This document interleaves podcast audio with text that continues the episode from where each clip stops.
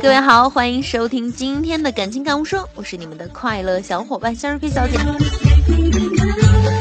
现在是广播时间，通知一条沉重的消息：二零一四年所有的法定假日已经过完了，但距离双十一还剩一个月了，广大女性同胞狂欢的日子就要来临了。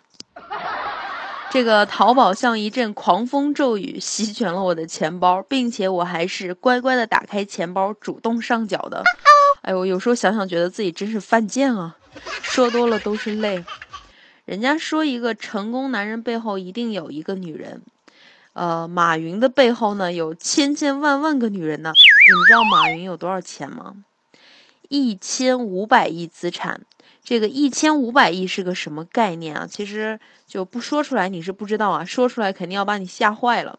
就是告诉大家啊，假如你从一出生开始每天中奖五百万，到你八十岁的时候是三万天，那个时候才累计中奖一千五百亿，心好累，不说了。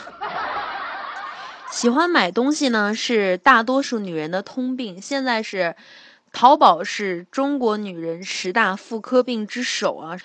反正作为女人，我也改不掉这个习惯了。但是花谁的钱很重要啊，花自己的才是真本事，是吧？你天天掏别人的钱往兜里揣，然后拿出去花，总归还是觉得不太好的，而且不够自立自强。万一男人哪天不给你钱了，你说咋整？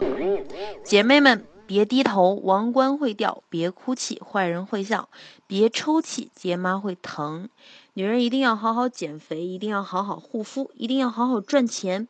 当你又瘦又好看又能干，钱包里都是自己努力赚来的钱时，你就会恍然大悟啊！哪有时间患得患失？哪有时间猜东猜西的？